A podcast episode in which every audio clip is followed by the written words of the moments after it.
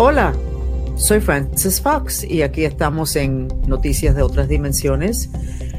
Y estamos ahora por entrevistar a una persona sumamente importante para mí, pero potencialmente muy importante para el desarrollo del planeta y la historia final de este planeta.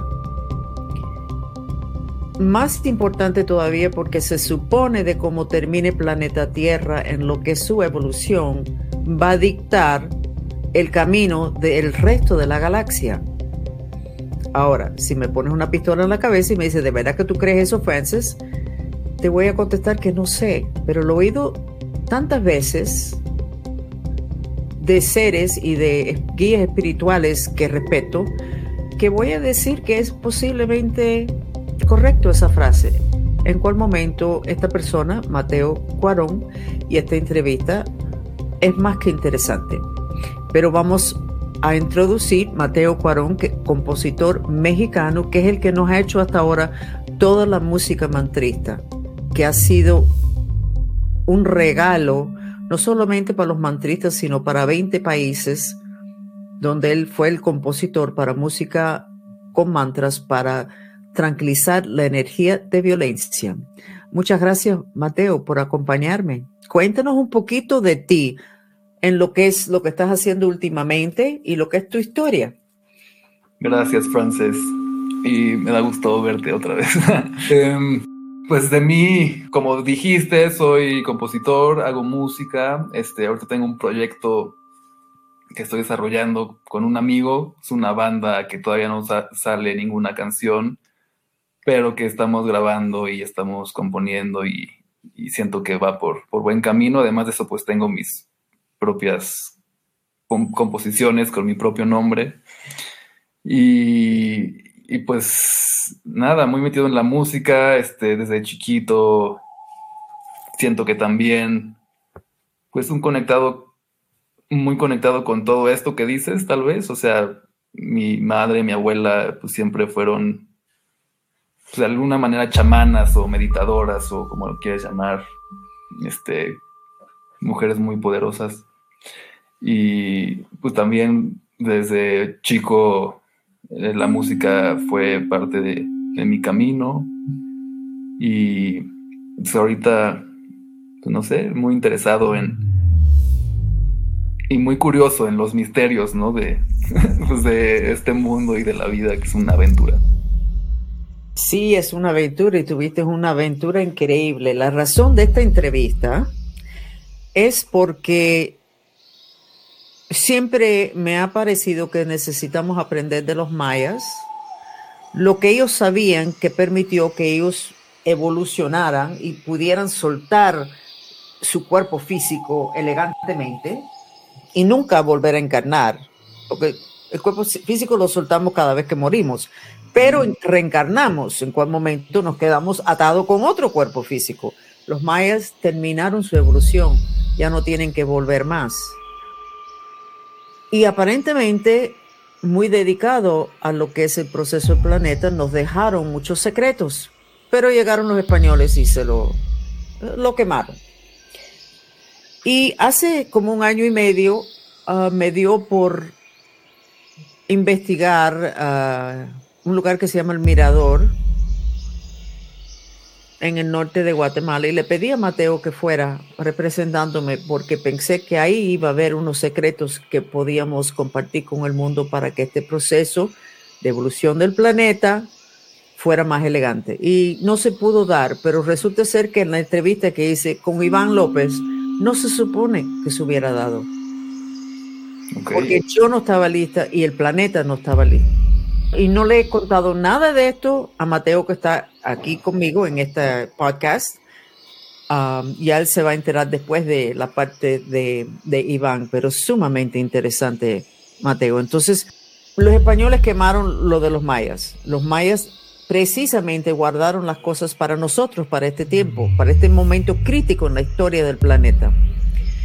Y aparentemente en el mirador veían el futuro, los mayas eran muy psíquicos, y sabían de que tenían que guardar esa información para que no se destruyera. Entonces, los mayas hicieron algo que suena terrible, pero que finalmente fue muy efectivo y muy bonito cuando amplías tu lente. Y si ustedes son seguidores míos, Francis Fox, o de este podcast, Noticias de otras dimensiones, ustedes tienen el lente muy amplio y lo que parece una cosa terrible con el lente muy, muy pequeño se convierte en una cosa muy bonita cuando amplías el lente. Y exactamente lo que hicieron los mayas en el mirador, si amplías el lente, fue una cosa muy bonita, muy planeada, muy sagrado. Y lo que hicieron, y yo sé que Mateo, tú te vas a acordar de esto porque yo te lo dije cuando yo lo descubrí, los mayas sabían que necesitaban proteger la, información que ellos tenían ahí en el mirador. Y resulta ser que hasta la ciencia ha dicho que no entienden cómo es que pudieron estar esa ciudad al mirador y otros en esa área del norte de Guatemala por cientos de años y nadie los vio.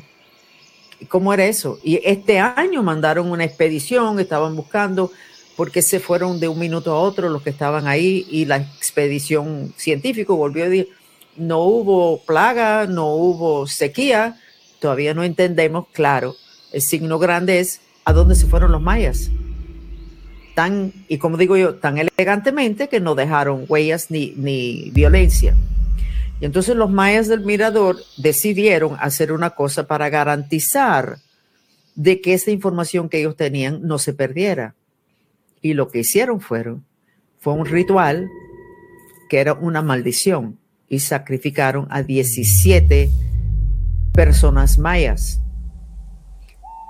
mataron su cuerpo físico y le dieron instrucciones a su espíritu, y los espíritus nunca mueren, pueden durar miles de años, de que taparan la ciudad y la información. Y lo que tú no sabes, Mateo, pero porque acaba de salir ahora en la entrevista con Iván, es que ellos dijeron que en el futuro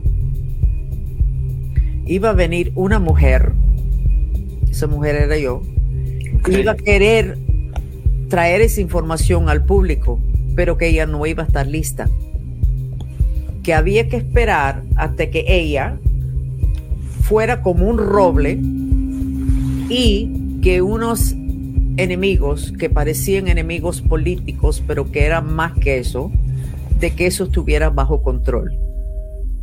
Y es increíble porque es verdad que tengo unos enemigos que parecen un grupo político, pero es más que eso, mucho más que eso, teniendo que ver con tapar información de la metafísica, que es donde está el poder. Mm. Y es verdad que yo no estaba como un roble.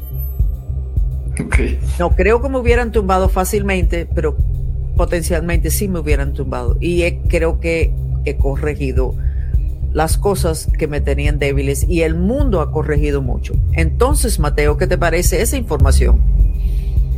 Pues es información nueva y está interesante saber qué más hay. Bueno, quieres saber tu parte y para eso estamos en este podcast. Entonces, estamos con Mateo Cuarón, compositor mexicano, pues claro, que por cierto que fue el que me presentó a Iván López, no casualidad.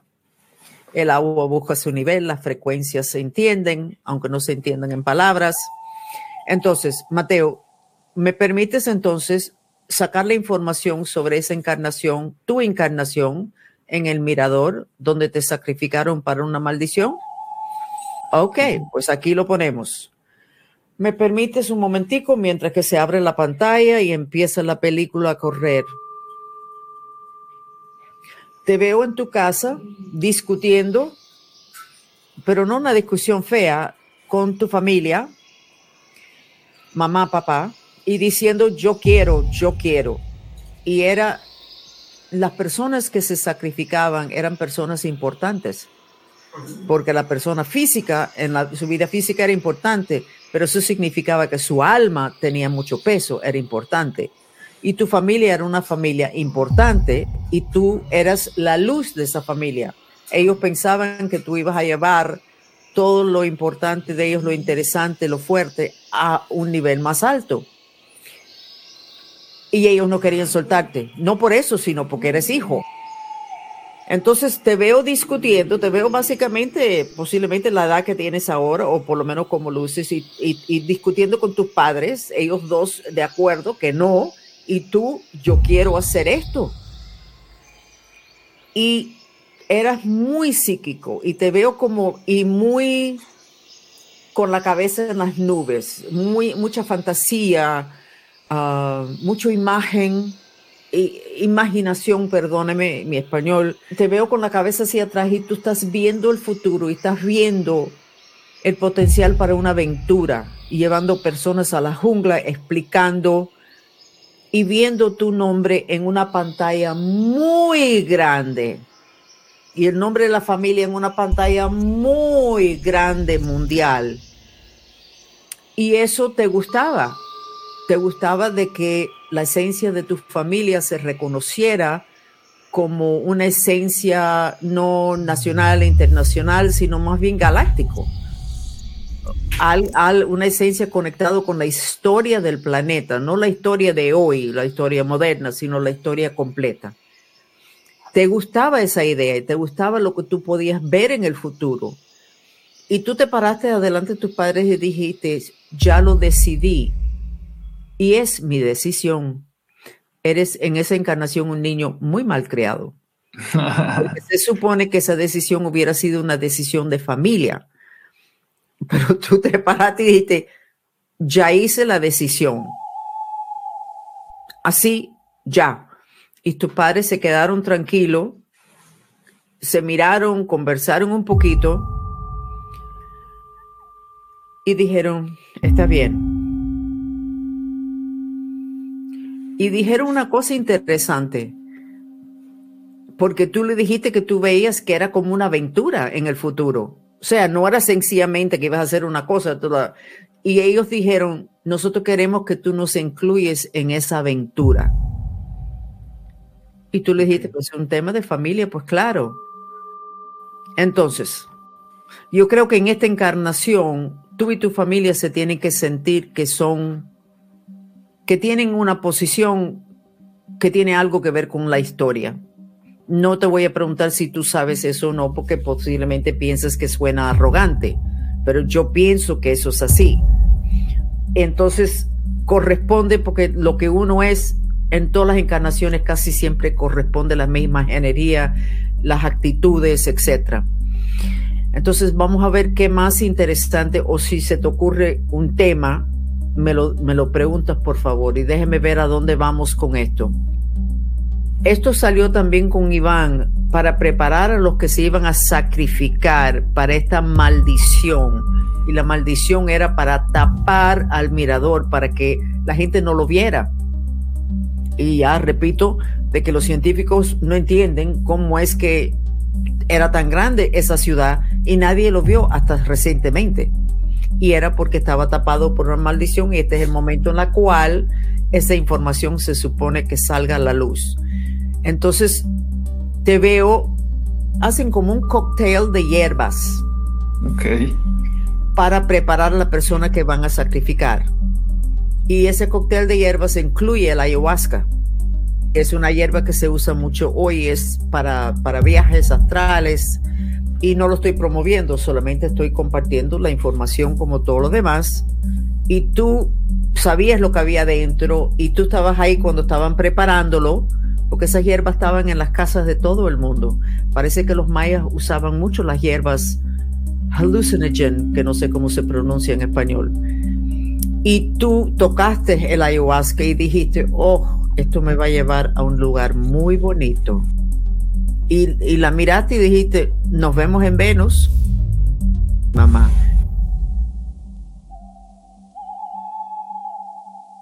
Déjeme seguir. Te dieron el cocktail que se suponía que lo tomaras antes de salir con tu familia y todo el mundo vestido de mucho lujo, de mucha importancia. En inglés se dice pump and circumstances, o sea, muy apropiado para el nivel de la ceremonia. Y era una ceremonia obviamente multidimensional y era una ceremonia teniendo que ver con la historia de los mayas, ellos tratando de asegurar de que la información que ellos tenían llegara a presentarse al mundo completo en el momento más preciso. En las ceremonias obligaban a que no tuvieran zapatos puestos, porque querían que la persona que se iba a sacrificar tuviera muy aterrizado su alma, muy, muy arraigado, se dice, raíces. Entonces no podían tener zapatos puestos y se le daba mucha importancia a los pies. Se le daba hasta masaje a los pies para que estuviera muy vivo la memoria y la energía de los pies. Y a, los, a las 17 personas que, que, se, que sacrificaron, se les dieron instrucciones de cada cierto número de años, que creo que era cada 72 años, tenían que tener una reunión en un lugar en particular, en el mirador, donde tenían que repetir ciertas palabras que iban a reforzar esa maldición. Entonces no sé si el, el número 72 tiene alguna importancia teniendo que ver con la magia negra. Nosotros diríamos que esto es una magia negra, pero la intención era rescatar el planeta Tierra a un terminar en lo que es la historia del planeta, un terminar difícil y violento. Entonces, ¿se puede decir magia negra? Sí y no. La intención es lo que vale.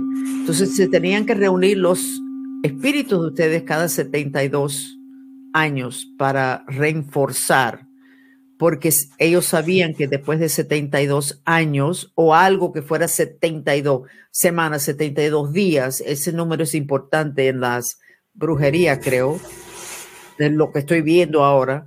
Después de eso se disipa la energía. Y hubo una discusión de quién iban a sacrificar primero y tenía que ser en un orden muy especial teniendo que ver con los eventos en el futuro. ¿Ok? Ok. Y decidieron empezar contigo porque ellos pensaron que tú ibas a ser el punto de inicio del descubrimiento de lo que ellos estaban tapando. Te veo respirando profundo. ¿Cómo se siente eso? Pues está interesante que yo sea el inicio. sí, ellos decidieron que tú ibas a ser el inicio al abrir la puerta y eso es verdad, porque se suponía que tú hubieras ido al mirador el año pasado. Sí. Y esto empezó contigo, no empezó contigo, no me acuerdo ni cómo empezó el tema este del mirador. Con el periodista, ¿no? Del periodista que ¿Verdad que sí? Uy, le tengo que sacar el, el de el LA Times. LA Times. Claro que sí. Se desapareció, por cierto. Mm. Más, nunca oí de él. pero todo el mundo que tiene ese tipo de trabajo es muy complicado. Sí. si yo tengo demasiado que hacer y tú también, ellos tienen mil veces más. Pero bueno, también no era el momento. Entonces, ¿tienes alguna pregunta sobre esa ceremonia donde los mataron ustedes, los sacrificaron? ¿O sobre otra cosa teniendo que ver con esto? Siento que tengo muchas, pero como que ahorita no me viene ninguna. no lo sé. Ok, permíteme un momentico. Tus padres, después que se había acabado todo y todo el mundo estaba abrazando a tus padres y, y felicitándolos por haber contribuido a los mayas, tus padres estaban incómodos. Y él decía, pero yo tenía planes, pero no como egoísta, sino como triste, como que él tenía planes contigo y esos planes no se iban a dar porque no ibas a tener una presencia en la dimensión física. Y tu papá se quedó afectado, más que tu mamá. Tu papá se quedó con una depresión muy grande. Por cierto, que eso le pasó también a la mamá de Iván. O sea, ustedes habrán entendido de que eso era muy bueno, lo que estaban haciendo, todo el mundo de acuerdo, pero emocionalmente todavía era la pérdida de alguien. Y, y a tu papá le afectó mucho y en esta encarnación tu papá tiene que luchar contigo en no pegarse demasiado, porque adentro de él queda la memoria de que te va a perder. Entonces yo no creo que él está, que él nunca hubiera dicho eso. Si tú le preguntas, papi, ¿tú tienes miedo de perderme? Te va a decir, estoy segura que no. Pero es posible que si tú se lo menciones, de que él se le despierte eso, pero eso de que tú te fuiste lo afectó de la forma que él te trata en esta encarnación. Como cuando tú sabes que tú vas a perder algo, entonces no te enganchas mucho. Porque hay algo en ti que dice, no, si esto no va a durar, entonces, ¿para qué? ¿Para qué me voy a entregar totalmente? Pero eso le dejó una tendencia, una depresión muy grande. Y tiene sentido porque las personas que pasaron por el, la Inquisición, muchos de ellos que tuvieron posiciones terribles, llegan a esta encarnación con una depresión muy grande y cuando se le, esa vida se le habla y se abre, esa puerta y se purifica, se le quita la depresión. Así que posiblemente si tú le haces el cuento, su energía hacia ti va a cambiar mucho. pero, pero ¿en qué sentido el cuento? O sea, que como que decirle qué cosa. Decirle que alguien, una loca, te hizo un cuento sobre ti y tu familia. Mire, yo me río mucho porque son tantas las veces últimamente que hasta lo estoy poniendo en mi social media. La loca no está tan loca. O sea, muchas personas cuando, cuando tú tienes una habilidad como lo que yo tengo y mm. la historia es tan dramática, la de historia del mundo y lo de todos nosotros, y, em, y empiezas a hablar, la gente es más fácil decir que yo estoy loca a decir, y como es que nosotros no sabíamos nada de eso. Entonces siempre digo, dile a tu papá que, que una loca te hizo ese cuento. Anyway, lo de la loca no está tan loca, lo digo y me río, pero es triste de que las personas rechazan información porque ellos no usan sus instintos, si no se acuerdan de lo que le enseñaron en el colegio, de lo que le enseñó su religión, que son cosas muy limitadas. O sea, tienen el lente súper limitado por lo que aprendieron. La educación les hace así, guapata, y les cierra el lente, que es el mm. tema de esa serie Netflix, Ancient Apocalypse. Mm, este señor sabe que hay más, pero no quería que todos los arqueólogos le cayeran encima, nada más que la mitad de ellos, que le, hasta firmaron una carta que le mandaron a Netflix de que tenía que cambiar, que eso no podía ser un documental, que eso tenía que ser ficción, lo que él sacó. Tienes que verlo. Sí, lo quiero ver, sí. Esto es muy interesante. Y ahí vamos con el tema de los superpoderes, que es el tema tan importante para nosotros los mantristas. Los superpoderes existían. Y lo perdimos, ok, pero no digan que no existían porque está en toda la mitología que nos obligan a estudiar en el colegio. Están en las paredes de las pirámides. Ah, sí, ellos pintaron eso porque esos son cartoons. No, eso es cosas reales que nosotros no entendemos. Pero bueno, ya nosotros vamos a poder tener acceso a la información que los mayas dejaron hace no sé ni cuántos años, si son cientos o miles de años, que nos dejaron para el proceso de evolución. Y estamos en tiempos finales. Y va a ser un regalo para mí, que lo vengo buscando hace rato. No sé ni lo que estoy buscando, pero sé que ellos lo tienen. y aparentemente está ahí. Pero mínimamente es, es como una aventura en la historia y tienes una posición importante en la historia de este planeta, Mateo. Y te quiero agradecer de que finalmente pude sacarte esta información, aunque no fue fácil. sí, pues, sí, no, también gracias, gracias a ti. Y sí, me, me quedo con, con, dudas, pero pues supongo que será para otra sesión o ya cuando se dé el momento. Está muy interesante. Ok, entonces vamos a terminar.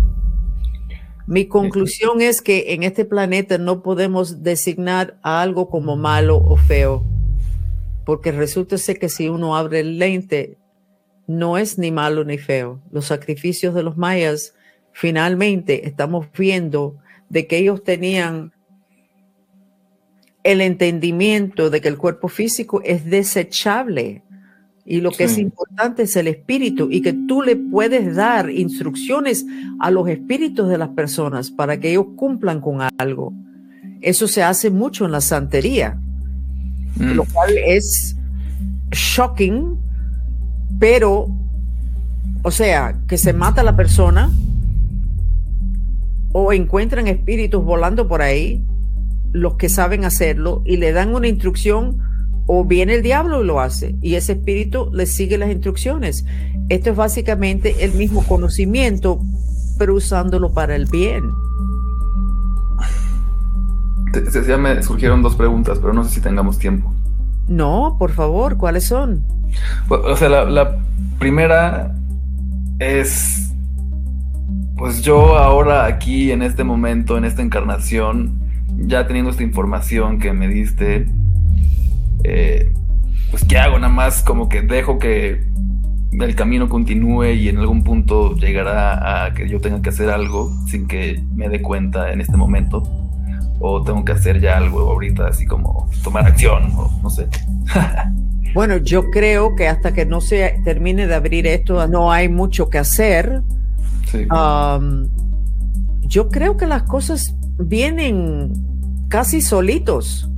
Yo diría de que sueltes las riendas, que si se te ofrece algo o si se te ocurre algo interesante, tú me entiendes y tienes mucha energía en esa cosa que se te ocurre, deberías de probarlo.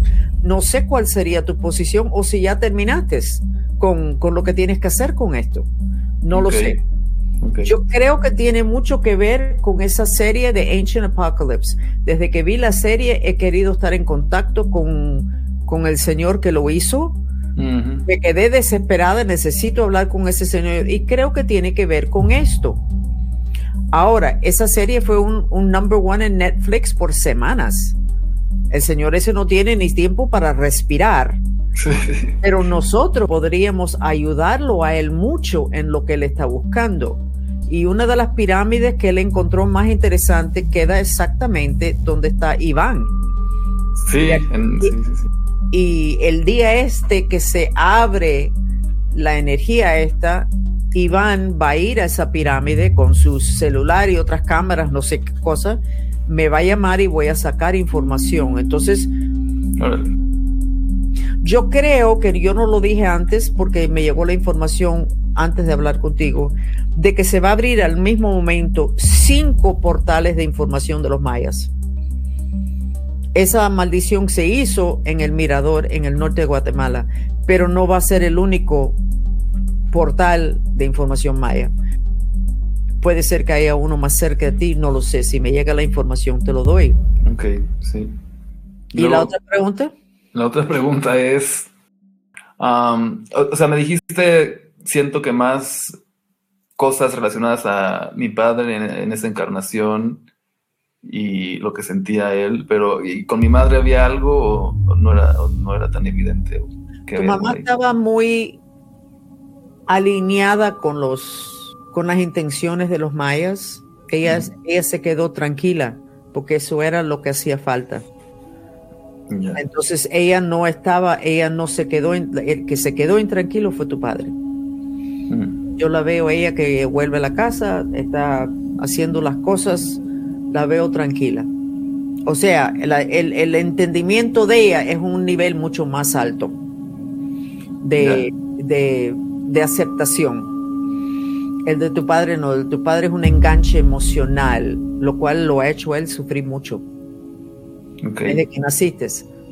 Y el, resultado fue como un rechazo a ti, que no era un rechazo, era una protección de su corazón. Ok, está interesante. Y está bonito también. Muy bonito y, en inglés se dice you would have a field day in therapy with that. Pero muy bonito, pero muy bonito. Ok, entonces ya terminamos.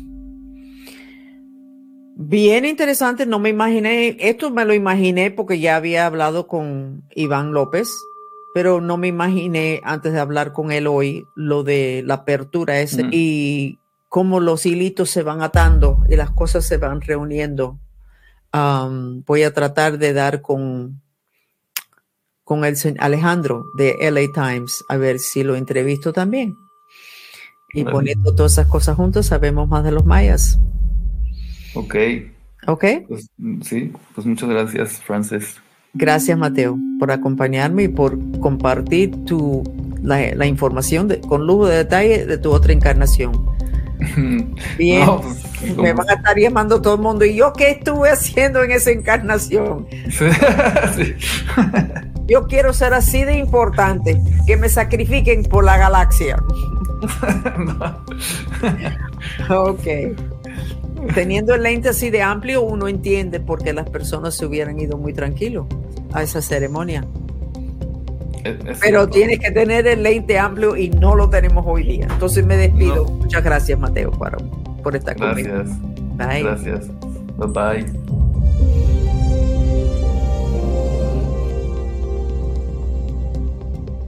Por favor, quédense con nosotros unos momentos más para recibir el beneficio de una terapia sensorial, el sonido del agua.